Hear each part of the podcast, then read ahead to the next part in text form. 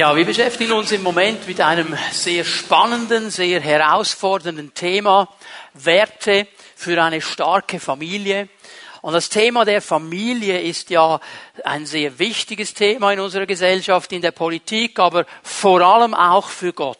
Er hat von Anfang an in Familien gedacht, hat von Anfang an über Familien gesprochen. Und was wir tun werden in dieser Predigtserie ist, dass wir diese wichtigen Worte Gottes, die zehn Worte oder zehn Gebote, wie man sie auch nennt, die uns gegeben sind von Gott, dass wir sie anwenden in den Bereich der Familie hinein. Gott hat diese zehn Worte gegeben, um uns eine Richtlinie zu schenken, eine Ausrichtung zu schenken für unser Leben, für unsere Beziehung mit ihm, für unsere Beziehung untereinander. Und diese Worte Gottes spielen sehr stark hinein, auch in unsere Familien.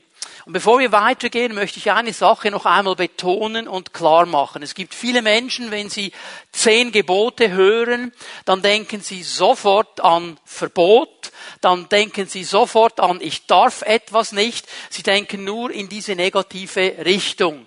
Wenn das dein erster Gedanke war, dann möchte ich dir ganz klar und liebevoll sagen, du hast diese zehn Worte Gottes nicht verstanden. Du hast nicht verstanden, was Gott eigentlich damit tun möchte. Diese zehn Worte beginnen nämlich mit einem ganz, ganz wichtigen Bekenntnis Gottes. Er sagt, ich bin der Herr, dein Gott, der dich aus dem Sklavenhaus erlöst hat. Mit anderen Worten, Jesus beginnt hier mit dem Evangelium. Er beginnt mit der Botschaft der Erlösung. Bevor er überhaupt davon spricht, was wir jetzt tun sollen und nicht tun sollen, gibt er uns das Evangelium. Und damit zeigt er uns etwas ganz, ganz Wichtiges. Der Punkt nämlich, an dem viele Menschen zerbrochen sind, weil sie versucht haben, diese Vorgaben der zehn Gebote oder zehn Worte aus eigener Kraft umzusetzen. Und das werden wir nie schaffen. Und das hat Gott von Anfang an gewusst. Und darum spricht er mit uns darüber, dass bevor wir überhaupt darüber nachdenken, in diesen Linien drin zu gehen, dass wir verstehen, dass Gott in uns ein Werk tut, dass er uns erlöst, dass er uns erneuert. Vom Neuen Testament wissen wir, dass in diesem Moment der Heilige Geist in uns Wohnung nimmt und wir in der Kraft des Heiligen Geistes leben können. Wir haben diese Kraft des Heiligen Geistes, die uns hilft, in diesen Linien vorwärts zu gehen. Und dann sieht diese ganze Sache ganz anders aus. Und diese zehn Worte Gottes, sie dienen uns, um unsere Beziehungen zu ordnen, um unsere Beziehungen auszurichten. Und wenn wir über Familien sprechen, auch hier sei noch einmal betont, dann sehe ich immer zwei Ebenen. Einmal natürlich die klar natürliche Familie. Wir alle sind in einer Familie groß geworden. Wir haben eine Herzkunftsfamilie, die hat uns geprägt. Wir leben irgendwo in einem Familienverband, der kann ganz verschieden aussehen im Moment. Hier hinein spricht Gott mit diesen zehn Worten. Dann sagt die Bibel aber auch ganz klar, dass die Gemeinde Jesu Christi, also so wie wir heute Morgen zusammen sind, eine geistliche Familie ist. Sie spricht davon, dass wir Brüder und Schwestern sind, dass wir miteinander verbunden sind durch Jesus Christus. Und diese Prinzipien, die wir sehen, sprechen auch in diese geistliche Familie hinein. Sie wollen also beide Ebenen abdecken. Nun haben wir das dritte Gebot, das wir uns miteinander anschauen heute Morgen. Ich habe das mal so zusammengefasst. Nimm Gottes Namen ernst werde euch dann gleich erklären, um was es hier genau geht. Aber wichtig ist hier mal, dass wir verstehen, dass das Thema eines Namens ein ganz wichtiges Thema ist, nicht nur für Gott, nicht nur für die Bibel, auch in unserer Gesellschaft. Ich habe mich ein bisschen schlau gemacht vor dieser Predigt und habe ein paar ganz interessante Dinge herausgefunden über den Namen. Da gibt es Leute, die haben sich also damit beschäftigt, eine Liste mit komischen Namen zu erstellen. Wahrscheinlich sind das Leute, die mit ihrem eigenen Namen nicht so zufrieden waren und irgendwo gedacht haben, ja, jetzt muss ich mal schauen, was es sonst noch gibt und äh, dann diese Liste aufgeschrieben haben und vielleicht bist du ja auch so einer. Vielleicht denkst du also, irgendwie hätte ich lieber einen anderen Namen, ich weiß nicht, Django oder irgendwas, ein bisschen macho-mäßigeres oder Rosalinde oder wie auch immer du heißt, okay, ich möchte lieber einen anderen Namen. Jetzt gebe ich dir mal ein paar Listen oder ein paar Namen aus dieser Liste und dann kannst du entscheiden, ob du deinen Namen wechseln möchtest. Da gibt es also einen Namen Achselhaar. Axel Haar. Ich weiß nicht, ob du diesen Namen möchtest. Eine Dame, die heißt Rosa Fingernagel. Auch interessant. Ellen Lang. Und das sind also alles echte Namen, die gibt es, das ist nicht erfunden jetzt. Roman Schreiber, Romanschreiber. Ich weiß nicht, ob du so heißen möchtest, es gibt ganz verschiedene Namen. Äh, Plautus, ein römischer Historiker, hat 200 vor Christus einen Satz geprägt, den viele von uns kennen. Nomen est omen. Was er damit sagt, ist, dass Namen sind wie ein Zeichen. Sie können auch eine Bedeutung, eine Vorbedeutung haben. Manchmal sind sie sogar prophetisch hineingesprochen. Ich weiß nicht, wie ihr das gehandhabt habt, aber äh, in jeder Schwangerschaft, die meine Frau und ich erleben durften, haben wir Gott gefragt, wie soll das Kind heißen? Und Gott hat immer auch hineingesprochen und uns den Namen gegeben. Und man hat eine interessante Studie gemacht, dass man hat herausgefunden, dass Menschen mit aristokratischen Namen, also das sind Namen wie zum Beispiel König oder Fürst oder Graf, also Menschen mit so einem Nachnamen, die sind viel häufiger in Chefpositionen zu finden als Menschen mit einem gewerblichen Berufsnachnamen, also zum Beispiel Bauer, Fischer, Koch. Das ist eine Studie, ist interessant. Ähm, manchmal sind Namen sogar irgendwo da, um anzuzeigen, was eine Person tut, wirklich prophetisch. Also ich habe da eine Psychotherapeutin gefunden, ihr Name ist Katrin Ratgeber. Ja, das passt, oder? Äh, in Deutschland gibt es einen Feuerwehrmann, einen Berufsfeuerwehrmann. Sein Name ist Matthias Hellfeuer. Und dann gibt es eine Tierärztin mit dem Namen Kerstin Hase. Also wir merken hier sehr viel drin. Namen hat eine wichtige Bedeutung, kann eine Bedeutung haben, vor allem wenn es um den Namen Gottes geht. Und jetzt schlagen wir mal 2. Mose 20 auf miteinander. 2. Mose 20, Vers 7. Lesen mal dieses dritte Gebot. Du sollst den Namen des Herrn deines Gottes nicht missbrauchen. Denn der Herr wird den nicht ungestraft lassen, der seinen Namen missbraucht. Warum ist der Name Gottes so wichtig? Warum macht Gott hier diese wichtige Ankündigung in seinen zehn Worten? Warum nimmt er das hinein in die Richtlinien für das Leben? Wir müssen verstehen, dass biblisch gesehen ein Name drei Dinge repräsentiert. Und jetzt werden wir gleich merken, wie sehr das auch in unserer Gesellschaft schon drin ist. Ein Namen repräsentiert drei Dinge. Ich gebe die euch ganz schnell. Ein Name repräsentiert den Ruf einer Person. Wenn man sagt, er will sich einen Namen machen, dann redet man über jemanden, der alles in Bewegung setzt, um eine bestimmte Position zu bekommen, um an einem bestimmten Ort zu landen. Er will sich einen Namen machen. Wenn man von einer Firma spricht, die in ihrem Fachgebiet eine gute Arbeit leistet und die bekannt ist, dann spricht man davon, dass diese Firma einen guten Ruf hat.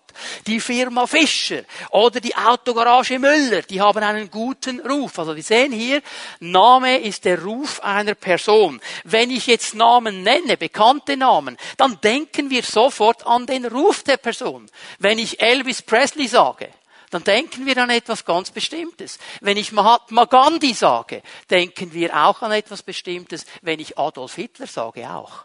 So, der Name hat immer eine Bedeutung, der Ruf einer Person.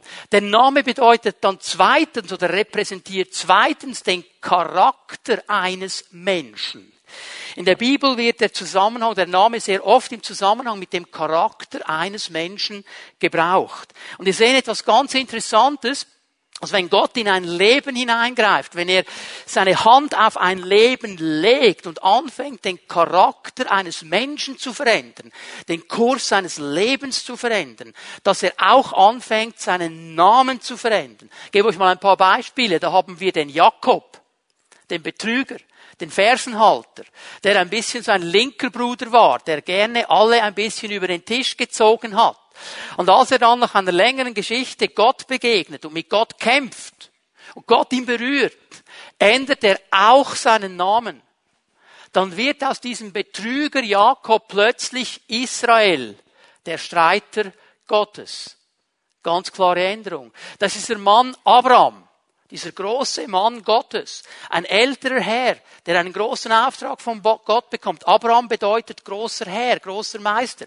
Und er sollte Nachkommen zeugen, kann das aber nicht ist nicht zeugungsfähig und seine Frau auch nicht. Und trotzdem hat Gott über sein Leben herausgesprochen, du wirst einen Sohn haben, du wirst zeugungsfähig sein. Und dann gehen die miteinander, Gott und Abraham, eine Geschichte. Und Gott gibt ihm immer mehr Offenbarung. Und dann kommt dieser große Moment des Bundes. Und er sagt, und jetzt werde ich auch deinen Namen ändern. Du wirst ab sofort Abraham heißen. Und er nimmt einen Teil des Gottesnamens Yahweh und bringt ihn hinein, dieses Avram. Darum heißt er nachher Avram, ein Teil des Namens Gottes ist drin. Und Avram heißt Vater einer Menge. Und das Kind kam. Und dann kennen wir noch jemanden im Neuen Testament, Simon. Wir kennen ihn besser vielleicht als Petrus. Und als Jesus diesen Mann zum ersten Mal sieht, sagt er, wahrlich, wahrlich, du bist Simon, aber du wirst Petrus heißen. Das macht für uns jetzt nicht viel Sinn, aber im Griechischen ist ein Wortspiel da drin. Jesus sagt eigentlich, du bist eine Simona.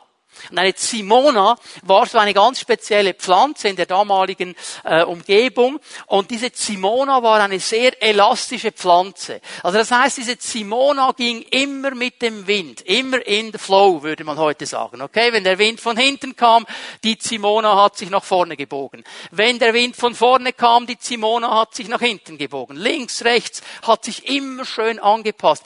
Und ich meine, das ist eine Beschreibung dieses Mannes. Der war zu allem fähig. Er war zu absoluten Offenbarungen fähig, wenn der Wind geblasen hat in die richtige Richtung. Und er war zu absolut ungöttlichen Dingen auch fähig, wenn der Wind in eine andere Richtung geblasen hat. Und Jesus schaut ihn an und sagt dir, du bist Simona, ich sage dir, du wirst Petros, Fels heißen. Du wirst stabil sein. Und dann ist er ja auch in diese Position hineingekommen. So, der Charakter wird berührt und verändert und der Name auch. Und dann ist ein dritter Punkt noch drin, neben dem Ruf, neben dem Charakter, die Autorität. Der Name zeigt die Autorität einer Person an. Wenn ich in mein Büro komme und ich habe da eine Notiz und da steht, du solltest sofort einem gewissen Hans Müller zurückrufen. Das ist die Nummer. Dann scanne ich irgendwie meine Adressen und denke, Hans Müller, Hans Müller kenne ich nicht, weiß nicht, wer das ist ist mir dann auch nicht so wichtig, das ist dann nicht das Prioritäre. Wenn ich aber ein kleines Zettelchen habe und da drauf steht, Bundespräsident Schneider Ammann hat angerufen, du sollst ihm sofort zurückrufen, das geht dann sehr schnell. Ich kenne den auch nicht persönlich, aber wenn der Bundespräsident etwas will, okay, eine ganz andere Autorität in diesem Namen drin.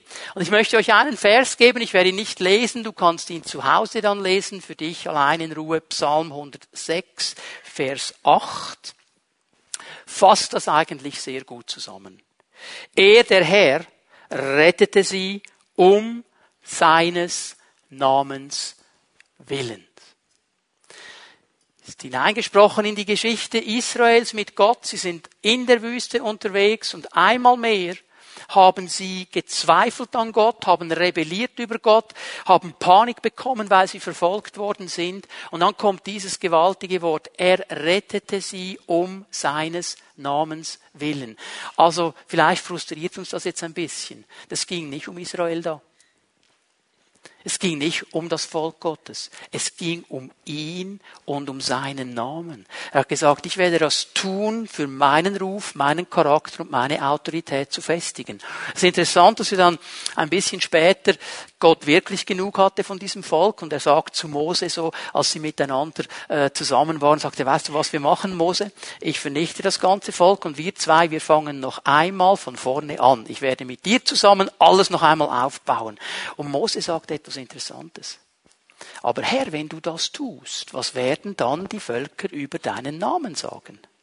Sie werden dann sagen, du hast sie zwar erlöst, aber hast keine Kraft gehabt, sie weiterzubringen. Also dein Ruf, dein Charakter und deine Autorität wird in Frage gestellt. So, jetzt sehen wir, Name hat eine sehr starke Bedeutung. Und wenn Gott jetzt sagt, hier in Vers 7, wenn du meinen Namen missbrauchst, dann sagt er eigentlich, du achtest meinen Ruf, meinen Charakter und meine Autorität nicht.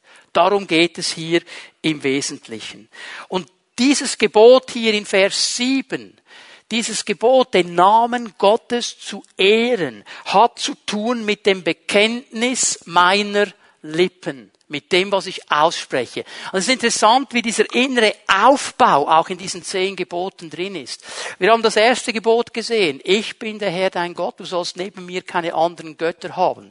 Das ist meine innere Anbetung. Was habe ich an Priorität gesetzt in meinem Herzen? Ist Gott wirklich die Nummer eins?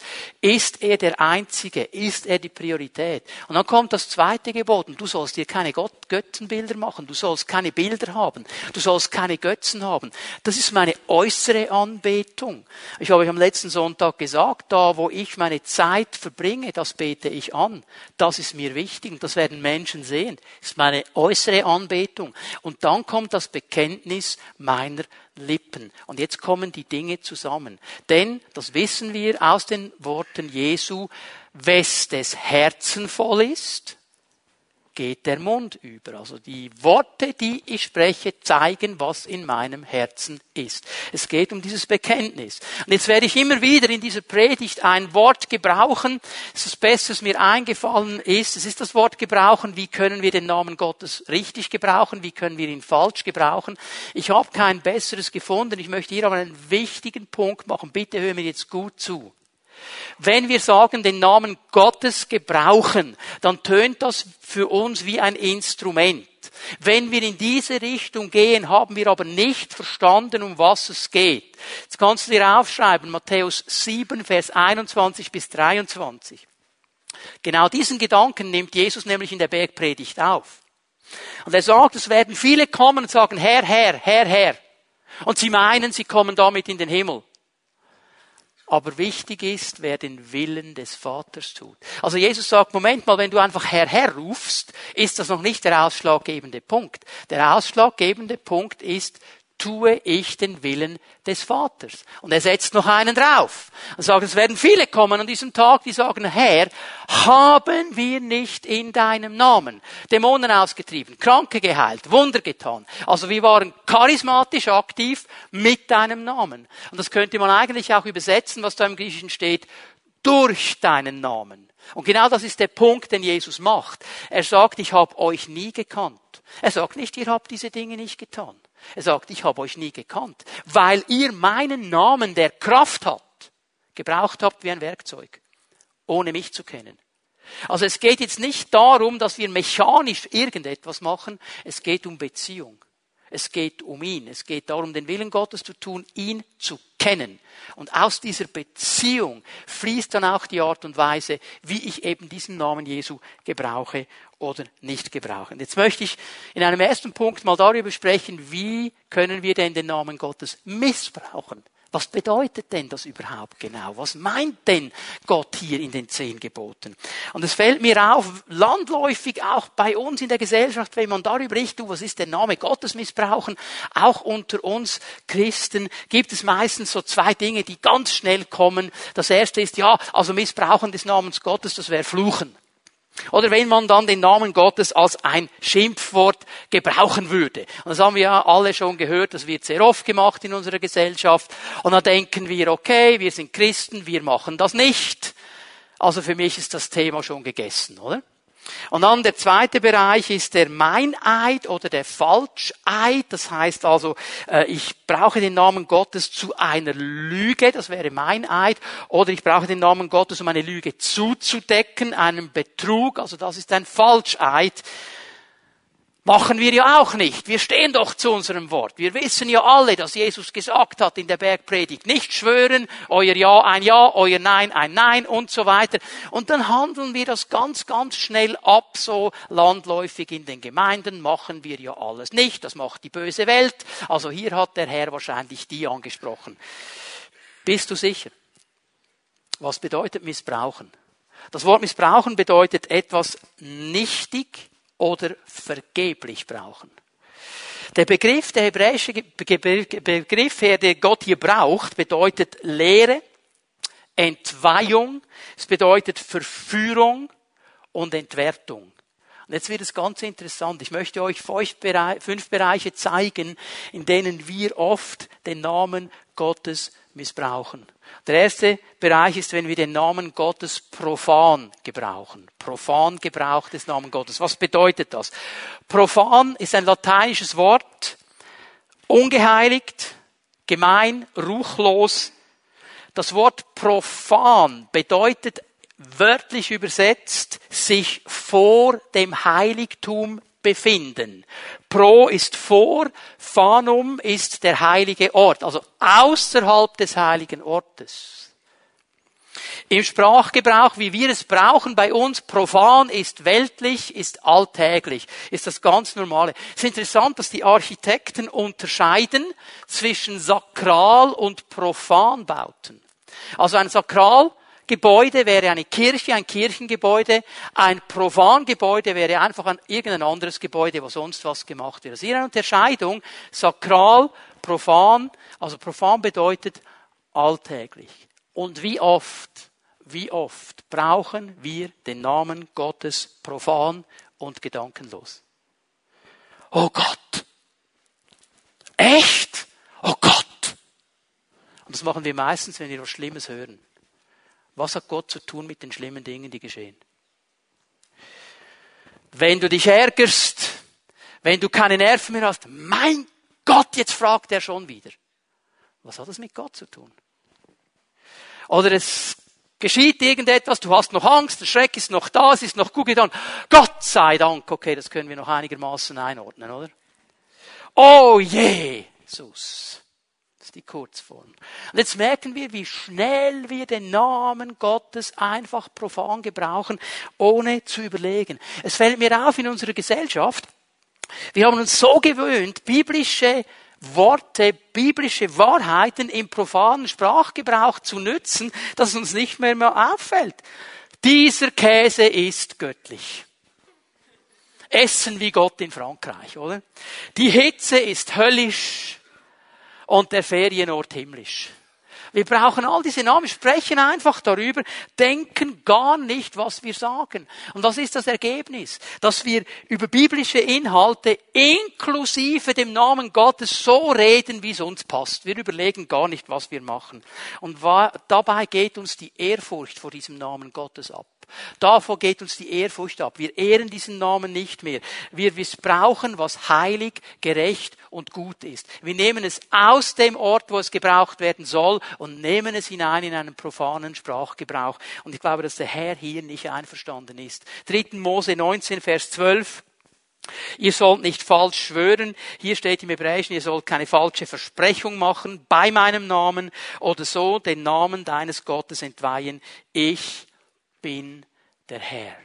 Jetzt merken wir, wir sprechen über etwas, das ganz schwierig ist. Die Bibel hat ein ganzes Kapitel, Jakobus 3, über den Gebrauch unserer Zunge, wie wir reden, wie wir Worte gebrauchen, wie wir gedankenlos manchmal Dinge herum, herausplappern und vergessen, wie kraftvoll Worte sind, wie kraftvoll der Name Gottes ist, dass wir ihn nicht einfach in einen profanen Gebrauch hineinnehmen sollen und ihn nicht entweihen sollen und ihn schon gar nicht mit irgendwelchen Schlickschallschlägen in Verbindung bringen müssen und ihn negativ machen. Das ist nämlich dann dann der Punkt, warum die Leute kommen und sagen, ja, dem Gott, dem sage ich dann schon, was läuft, wenn ich mal da oben bin, was der alles zugelassen hat. Das ist dann diese falsche Prägung, die hineinkommt ins Leben des Menschen. Könnt ihr noch viel dazu sagen? Ich gehe weiter zu einem zweiten Bereich. Den Namen Gottes als Entschuldigung gebrauchen. Was hat das jetzt wieder zu bedeuten? Also du bekommst den Auftrag von deiner Vater, von deiner Mutter, was auch immer, du sollst dein Zimmer aufräumen. Weil die Eltern nach Hause kommen, ist das Zimmer nicht aufgeräumt und wenn sie dich fragen, kommt folgende Antwort. Gott wollte nicht, dass ich das Zimmer aufräume. Ich habe gespürt, dass etwas anderes dran ist im Moment. Und dann habe ich noch die Bibel geöffnet. Und ich bin bei der Geschichte von Maria und Martha gelandet. Und ich habe gemerkt, es ist jetzt besser Zeit mit Jesus zu verbringen, als Haushaltsarbeit zu machen. Okay? Ich entschuldige mit dem Namen Gottes das, was ich nicht machen will. Ich spanne ihn vor meinen Karren. Hör mal, Du kannst Gott nicht vor deinen Karren spannen.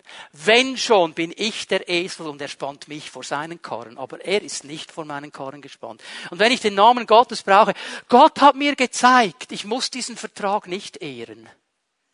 Er hat mir einen Ausweg gezeigt, dass ich diesen Vertrag nicht ehren muss, dass ich nicht zu meinem Wort stehen muss. Gott hat mir gezeigt, dass ich heute im Bett bleiben darf. Ich muss nicht aufstehen, ich muss nicht arbeiten. Gott hat gesagt, relax heute Morgen zu mir. Das ist eine schöne Entschuldigung für Faulheit, oder? Also jetzt könnte man noch viele, viele Beispiele bringen, was Gott alles muss und sollte. Und wir brauchen seinen Namen, um zu entschuldigen, was wir eigentlich wollen. Wir wollen das und wir entschuldigen mit dem Namen Gottes, dass wir es nicht anders machen. Wir wollen das haben. Das ist Missbrauch des Namens Gottes. Ein dritter Bereich. Wir können den Namen Gottes brauchen, um andere einzuschüchtern in der Hauszelle nach der Gebetszeit, während der Gebetszeit, Nikolas, Gott hat mir gesagt, was du tun musst. Und dann kommt das mit einer ziemlich klaren Stimme. Benny, Gott hat mir gezeigt, was du alles falsch machst. Ich sage es jetzt gleich öffentlich. Nein. Markus, äh, Gott hat mir gesagt, du musst mir dein Geld geben. Okay. Also wir merken, wie wollen wir jetzt diskutieren, wenn ich Gott gebrauche, um mein Anliegen durchzudrücken? Wer will sich schon mit Gott anlegen? Wer will sich schon mit Gott anlegen? Ich meine, hey, das ist Missbrauch des Namens Gottes. Und weißt du, was wir oft machen als Eltern? Wir machen genau das. Das Kind spurt nicht so, wie wir es wollen sagt vielleicht nicht, was wir wollen, weil wir merken, da ist etwas noch verborgen. Das Kind will es nicht sagen. Gott sieht alles. Und Gott weiß alles. Und Gott straft sofort oder noch schneller. Was zementieren wir für ein Gottesbild in unseren Kindern? Das Kind hat irgendwo, und das ist ja auch im gewissen Maße, im gewissen Alter in der Entwicklungspsychologie ganz normal, dass es einen Tobsuchtsanfall hat. Also ein 40-Jähriger, der einen Tobsuchtsanfall hat, weil er nicht bekommt, was er will, der ist nicht mehr normal. Okay? Ein Zweijähriger, andere Kategorie. Okay? Und meinst du, dass wir dann manchmal als Eltern Gott vorschieben in Bereiche hinein, wo wir kein klares Wort geben? Europapark, die ganze Familie hat sich bereit gemacht, eine Riesenschlange, die Kinder haben schon im Auto gequengelt, ist ja normal, ihr kennt das, sobald man abfahrt, wie lange geht's noch, wie lange geht's noch, wie lange geht's noch. Okay, dann erklär ihm mal, es geht noch anderthalb Stunden, das ist mühsam, und dann kommst du da an, sie wollen in den Europapark und sie wollen sofort auf eine Bahn, und jetzt steht eine Riesenschlange von Leuten. Und die Frau sagt, ich habe dir doch gesagt, du sollst online ein Ticket machen. Jetzt müssen wir anstehen. Und du bist schon auf 180. Und das Kind dreht durch und dann kommt der Standardspruch. Wenn du das noch einmal machst, gehen wir sofort zurück, wir gehen ins Auto und fahren nach Hause. Und das Kind weiß ganz genau, forget it, wird er nie machen. Wird er nie machen, jetzt sind wir so lange gefahren, forget Und du weißt es ja eigentlich auch. Und dann erwartest du noch, dein Kind nimmt dich ernst. Und dann kommt der Hammer. Meinst du, Gott ist zufrieden, wie du dich hier benimmst in der Schlange? Hä? Was für ein Gottesbild zementieren wir? Wir können Gottes Namen nicht gebrauchen, um andere einzuschüchtern. Das wird nicht funktionieren. Das ist Missbrauch des Namens Gottes. Der Ehepartner kommt und sagt, Schatz, ich habe lange gebetet. Und ich spüre innerlich, dass ich Freude und Freiheit habe und der Herr dabei ist, dass wir diesen Porsche kaufen. Ich spüre das ganz stark. Also, der Herr sieht das. Ja, ich meine, hallo. Hallo. Ist der Ehepartner nicht einverstanden, legt er sich mit Gott an. Und wer macht das schon? Das ist Einschüchterung. Das ist Einschüchterung. Weil ich will, was ich will. Und ich will es sofort. Und weißt du, ein solches Verhalten ist eigentlich im Wesentlichen ein Betrug. Weil ich nehme den Namen eines anderen, um meinem Anliegen Gewicht zu verleiten um meinem Anliegen Stärke zu geben, um mein Anliegen zu unterstützen. Das ist eigentlich Missbrauch des Namens Gottes. Ich möchte hier eine Sache sagen. Hey, ich bin ein radikaler Pfingstler. Radikal bedeutet, kommt von Radix, Wurzel, bis in meine tiefste Wurzel hinein. Ich bin bis ins tiefste hinein ein Pfingstler mit ganzem Herzen, mit ganzer Seele. Und ich glaube und ich erwarte, dass Gott redet. Aber ich möchte eine Sache klar machen. Lasst uns sehr weise, sehr vorsichtig und sehr gefühlsvoll umgehen mit dem, was Gott sagt. Wenn Gott spricht, bitte lasst uns aufpassen, dass der Name Gottes nicht zur Einschüchterung gebraucht wird, um andere zu manipulieren und irgendwann einen Punkt zu bringen. Gott spricht ja. Und es ist eine sehr, sehr verantwortungsvolle Aufgabe, weiterzugeben, was er gesagt hat. Hier müssen wir sehr, sehr weise sein, sonst können wir sehr, sehr viel Landschaden anrichten. Wir müssen uns das bewusst sein. Vierter Bereich. Wir können den Namen Gottes missbrauchen, um andere zu beeindrucken. Und jetzt spreche ich vor allem über Leute, die mit Gott unterwegs sind. Über dich und mich. Wie oft versuchen wir mit unseren Worten zu unterstreichen, wie geistlich wir sind. So nach dem Motto, je mehr ich den Namen Jesu in einem Satz einbauen kann, desto geistlicher bin ich. Je mehr geistliches, kananäisches Gerede ich einbauen kann, desto geistlicher bin ich. Da kommt dann jemand nach der Predigt und sagt, preis den Herrn, du bist ein so gesalbter Herold, das war eine gesegnete Predigt, Halleluja, Ehre sei dem Namen des Herrn. Und dann denke ich, okay, hat er verstanden, um was es geht? Wenn ich geistliche Formeln brauche und in diesen geistlichen Formeln sprechen. Kann mir mal einer erklären, warum ich dann meine Stimme verstellen muss? Plötzlich wird's zuckersüß oder ein Tremolo. Oh, so spricht der Herr.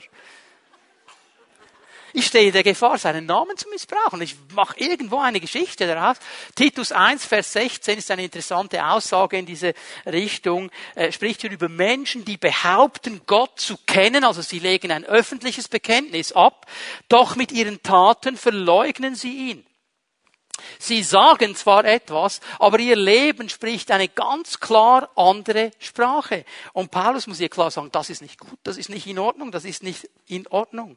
Da kommt jemand und sagt, Halleluja, ich bin so on fire, der Herr ist die absolute Nummer eins in meinem Leben, Numero uno, Halleluja. Und er dreht völlig ab.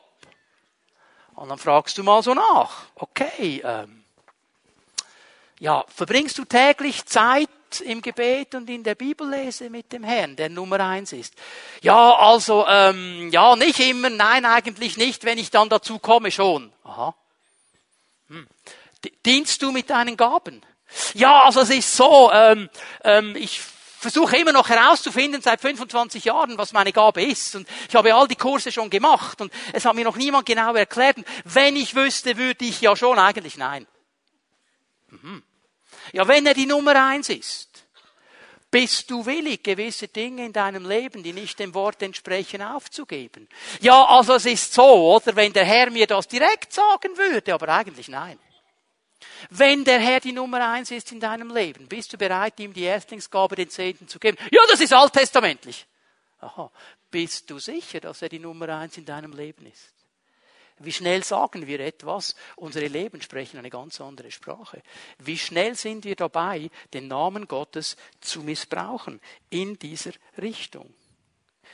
Dann gibt es eine Verlängerung dieses Gedankens. Der fünfte Punkt, oder die fünfte Art, wie wir den Namen Gottes missbrauchen, wenn wir gedankenlos seinen Namen aussprechen. Das ist eine Verlängerung dieses vierten Punktes. Was bedeutet das? Ich brauche den Namen Gottes, ich habe das schon mal kurz angetönt, um meine Gefühle zu kommentieren.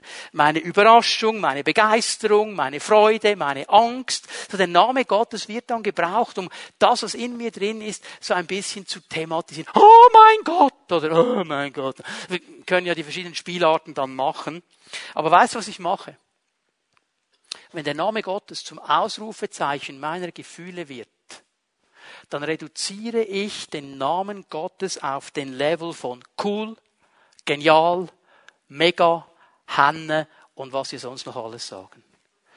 Dann reduziere ich den Namen Gottes auf diesen Level hinab dann wird er nur noch etwas, das meine Gefühle repräsentiert. Ich missbrauche den Namen Gottes. Und wie oft beten wir gedankenlos an? Wir sind hier zusammen als Gemeinde, wir sind im Lobpreis, wir singen diese Lieder und unsere Gedanken, wir singen zwar äußerlich mit, innerlich sind wir an ganz einem anderen Ort. Wir singen zwar, weil wir die Lieder ja auch kennen, fast routinemäßig, automatisch mit, aber innerlich denken wir an ganz etwas anderes. Wir missbrauchen den Namen Gottes, weil wir ihn gedankenlos nennen. Dann singst du in einem Lied zehnmal den Namen Jesus und denkst an deinen Sonntagsbraten. und so weiter. Das ist, was Jesus anspricht in Matthäus 7, wenn er zwar dann äh, Jesaja zitiert, in Jesaja 29, 13, dieses Volk ehrt mich mit den Lippen, aber ihr Herz ist weit weg von mir. Mit den Lippen machen sie das schon richtig. Wir wissen ja, wie es geht. Wir kennen die Routine. Aber das Herz, das Herz ist an ganz einem anderen Ort. Matthäus 6, Vers 7. Beim Beten sollt ihr nicht leere Worte aneinander reihen, wie die Heiden, die Gott nicht kennen. Sie meinen, sie werden erhört, wenn sie viele Worte machen. Warum sagt er, sie meinen, sie kennen Gott? Sie kennen ihn aber nicht, weil sie das Gefühl haben, wenn ich die richtige Formel ausspreche, wenn ich die richtigen Worte sage und wenn ich die genug lange wiederhole, dann wird Gott zuhören, wegen der Formel, wegen der frommen Worte. Vergiss es, er hört dir zu, weil er Vater ist. Darum hört er zu. Und wenn du ihn kennst, weißt du, es geht gar nicht um die richtige Formel. Es geht nicht um die Aneinanderreihung von richtigen frommen Worten. Es geht um das Herz. Es geht um etwas ganz anderes. Hör mal, bevor du und ich angefangen, zu, äh, angefangen haben zu beten, hat er schon gewusst, was wir brauchen. Weil er Gott ist und weil er Vater ist. Aber manchmal hört man solche Gebete. Ich habe mir eins aufgeschrieben. Das, Leute schreiben das manchmal auf und lernen es dann auswendig und dann kommen sie in der Hauszelle und trumpfen auf. Liebster Herr Jesus wir wollen dir danken, Gott, für diesen Tag der Gnade. Herrlicher Herr und Vater, wir danken dir, Gott, für alles, was du tust. Herr, Heiliger Geist, wir danken dir, dass du uns immer wieder an die Worte unseres Herrn und Hirten erinnerst und uns zum ewigen, allmächtigen, liebevollen Vater herziehst. Preis dem Herrn. Was würdest du denken, wenn dein Sohn nach Hause kommt nach der Schule. Der schaut dich an mit einem verzückten Blick. Und mit zuckersüßer Stimme sagt er, lieber Daddy, lieber Papi, du bester aller Väter, in deiner Großzügigkeit, in deiner Gnade, Daddy, du bist so nett und so lieb. Und ich danke dir für deine Versorgung, Daddy. Weißt du, was ich denken würde? Was will er? Das würde ich denken. Was will der? Der will irgendwas. Weil das ist nicht normal. Du, was, was denkt Gott, wenn wir beten? Denkt er manchmal auch das? Weil wir das Gefühl haben, wir müssen jetzt irgendwie eine Riesengeschichte vom Stapel lassen. Weißt du, und wenn uns das dann bewusst wird, jetzt spreche ich mal ein bisschen die Männer an, dann reagieren wir wie der normale Ehemann auf der ganzen Welt.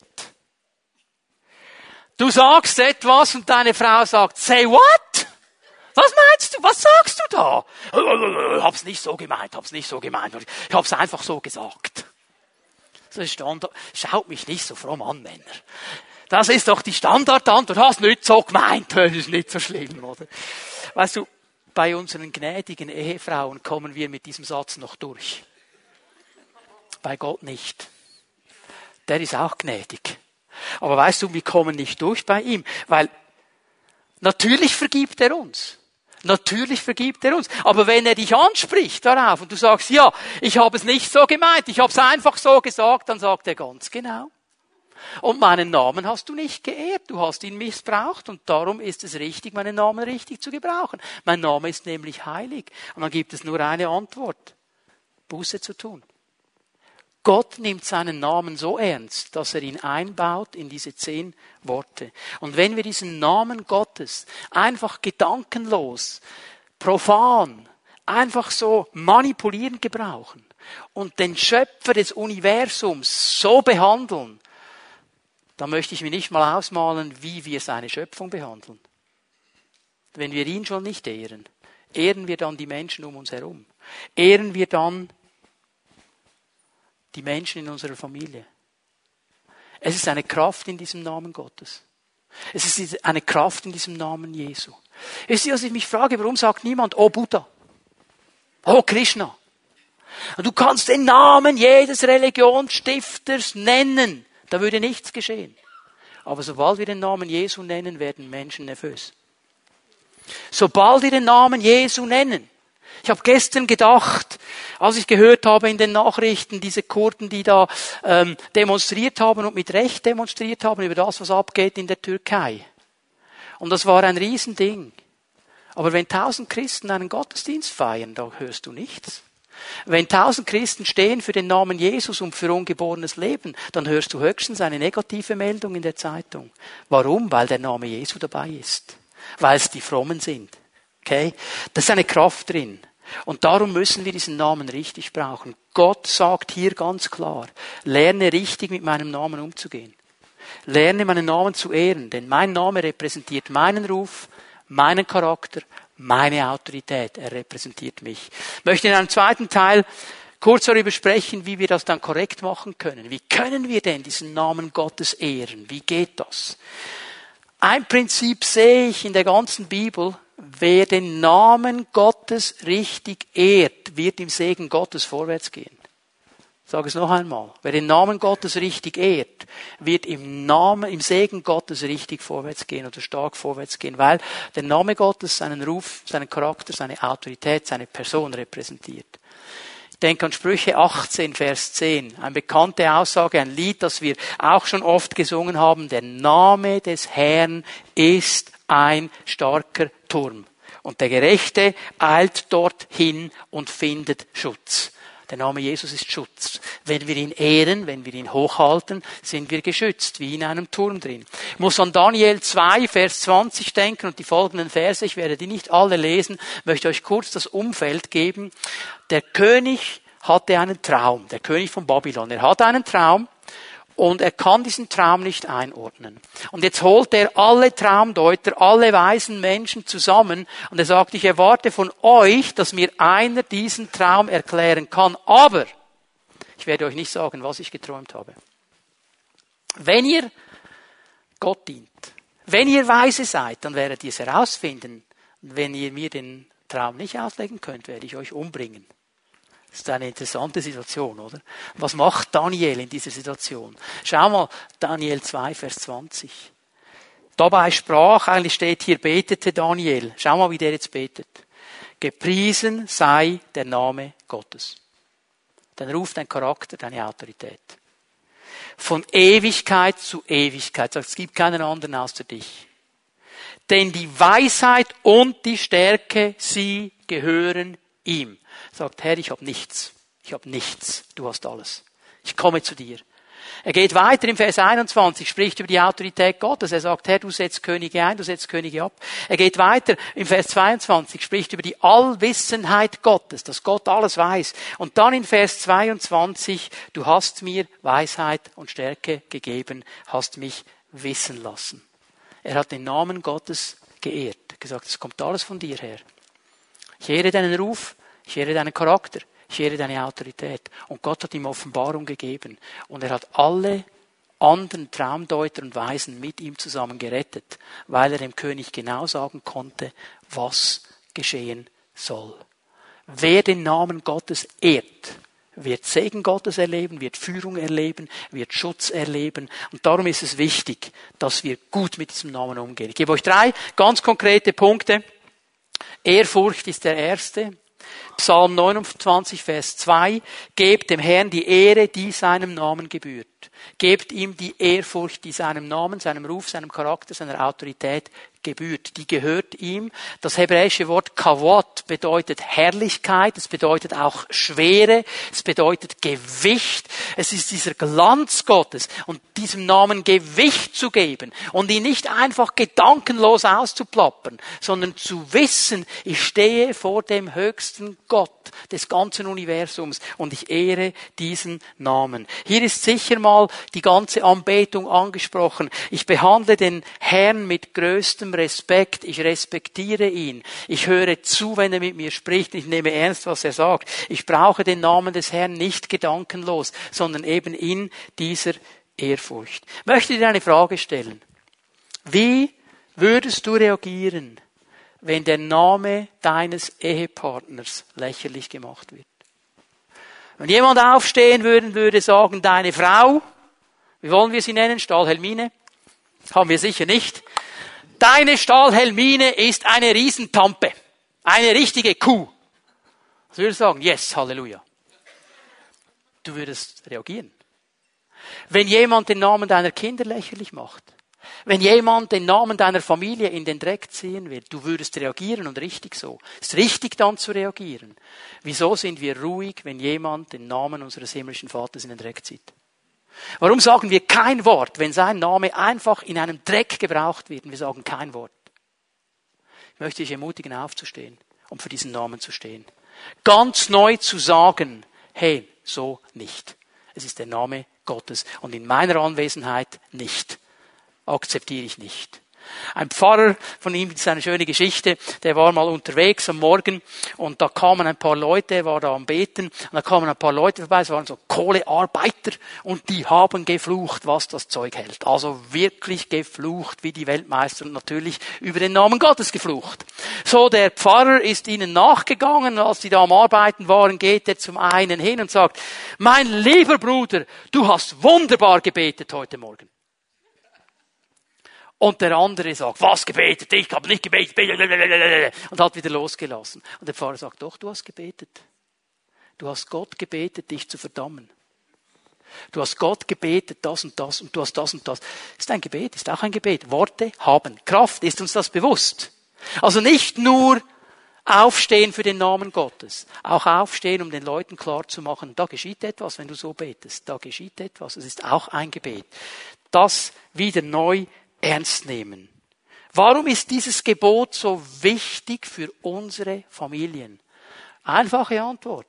Es gibt keinen Ort auf dieser ganzen Welt, wo wir weniger überlegen und nicht darauf achten, was wir sagen, wie das Umfeld der Familie. Da reden wir, wie uns der Schnabel gewachsen ist.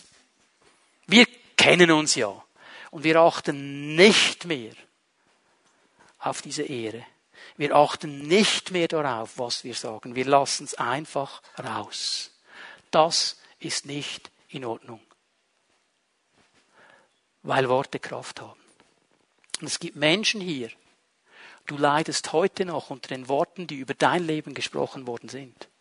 Oder du immer wieder gehört hast, dass du nichtsnutzig bist, dass man dich nicht brauchen kann, dass du halt nicht so clever bist, dass du halt ein bisschen beschränkt bist, dass du diese höhere Mathematik nie verstehen wirst, dass deine älteren Brüder und Schwestern halt viel cleverer sind und viel besser sind als du und dass der Vater zum Mutter sagt, du, wir hoffen, dass wir den dann irgendwie noch irgendwo ans Fließband bringen, sonst hockt er uns noch auf der Pelle und so weiter. Wo du gehört hast, du bist halt nicht so hübsch, du bist halt nicht so, nicht so, nicht so und das prägt dich bis heute. Worte haben Kraft. Aber ich möchte dir sagen heute Morgen, Jesus ist hier und er möchte die Kraft dieser Worte brechen über deinem Leben. Er möchte seine Worte aussprechen über deinem Leben. Er hat nämlich ganz andere Worte. Er hat nämlich Worte, die aufbauen. Er hat nämlich Worte, die stark sind. Und wie oft Eltern haben wir hier gesündigt gegenüber unseren Kindern?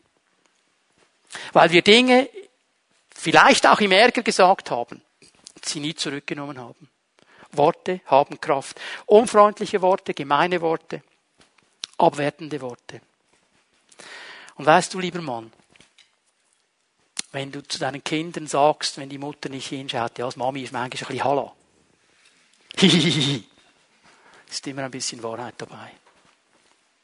Ist immer ein bisschen Arbeit, Wahrheit dabei. Liebe Mutter, wenn du den Kindern sagst, der Papi checkt es halt manchmal echt nicht. ist immer ein bisschen Wahrheit dabei. Wir schießen uns selber ins Bein wenn wir solche Dinge tun. Ist uns das bewusst? Das zweite, wie wir den Namen Gottes ehren, ist ein heiliger Lebensstil. Ein heiliger Lebensstil. Euch Titus 1, Vers 16 gegeben. Sie bekennen, dass sie Gott kennen, sie leben ganz anders. Und auch hier in 2. Timotheus 2.19, Gott hat ein sicheres Fundament gelebt, das durch nichts erschüttert werden kann. Es trägt folgende Inschrift, der Herr kennt die, die zu ihm gehören und wer sich zum Herrn bekennt, trenne sich von allem, was Unrecht ist.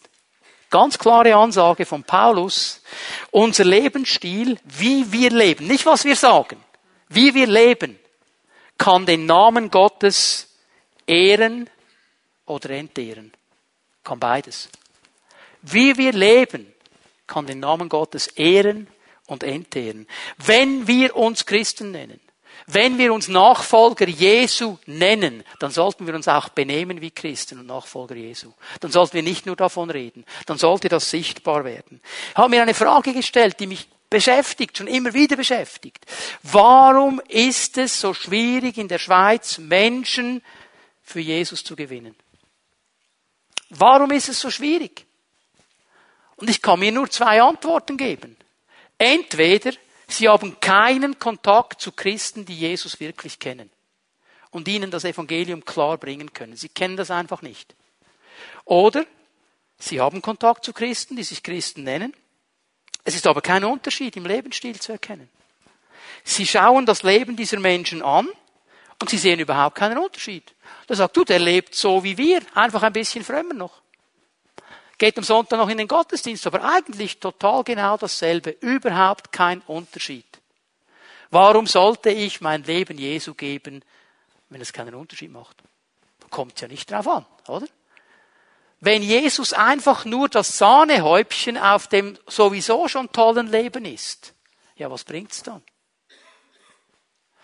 Ich sehe im Alten Testament, ich sehe im Neuen Testament eine Wahrheit Gottes immer und immer wieder. Es soll ein Unterschied sichtbar werden zwischen dem, was Volk Gottes ist und dem, was nicht Volk Gottes ist. Mein Leben spricht eine klare Sprache. Und weißt du, Leute schauen zu. Sie schauen zu, sie schauen ganz genau hin, wie wir handeln und wie wir reden. Sie sehen beides. Sie sehen beides. Das ist die Herausforderung, die wir haben. Und das dritte, ist eine Verlängerung wieder, das Vertrauen. Dieses Vertrauen in diesen Namen, in diesen Ruf, in diesen Charakter, in diese Autorität Jesu. Psalm 33, denn an ihm freuen wir uns von ganzem Herzen, wir vertrauen auf seinen heiligen Namen. Ist uns bewusst, was das heißt, dass wir auf seinen Namen vertrauen dürfen? Hast du dir mal überlegt, warum wir im Namen Jesu beten dürfen? Und warum das so ein Vorrecht ist, dass wir das dürfen? Das ist nicht eine fromme Formel. Also nicht, dass du denkst, okay, das ist jetzt da, dass ich dann dem Vater sagen kann im Namen Jesu und dann macht er. Weißt du, warum das ein Segen ist und weißt du, warum wir das dürfen? Ganz einfach. In meinem Namen, in meinem eigenen Namen hätte ich kein Recht vor Gott zu kommen. Wenn ich mit meinem Namen komme, habe ich kein Recht vor den Thron Gottes zu kommen. Nur im Namen Jesu. Nur durch ihn, weil ich mein Vertrauen auf ihn gesetzt habe und ihm diene, darf ich vor den Thron Gottes kommen. Das ist der große Unterschied. Darum, weil wir auf Jesus vertrauen können, unperfekte Menschen in diesen perfekten Thronsaal Gottes hineinkommen und mit ihm kommunizieren. Es ist der Name Jesu, der den Unterschied macht. Darum vertraue ich diesem Namen. Es ist der Name Jesu, in dem ich Rettung habe. Es ist kein anderer Name unter dem Himmel dem Menschen gegeben, in dem er gerettet wird, außer der Name Jesu Christi. Es gibt keinen anderen. Es gibt keinen anderen.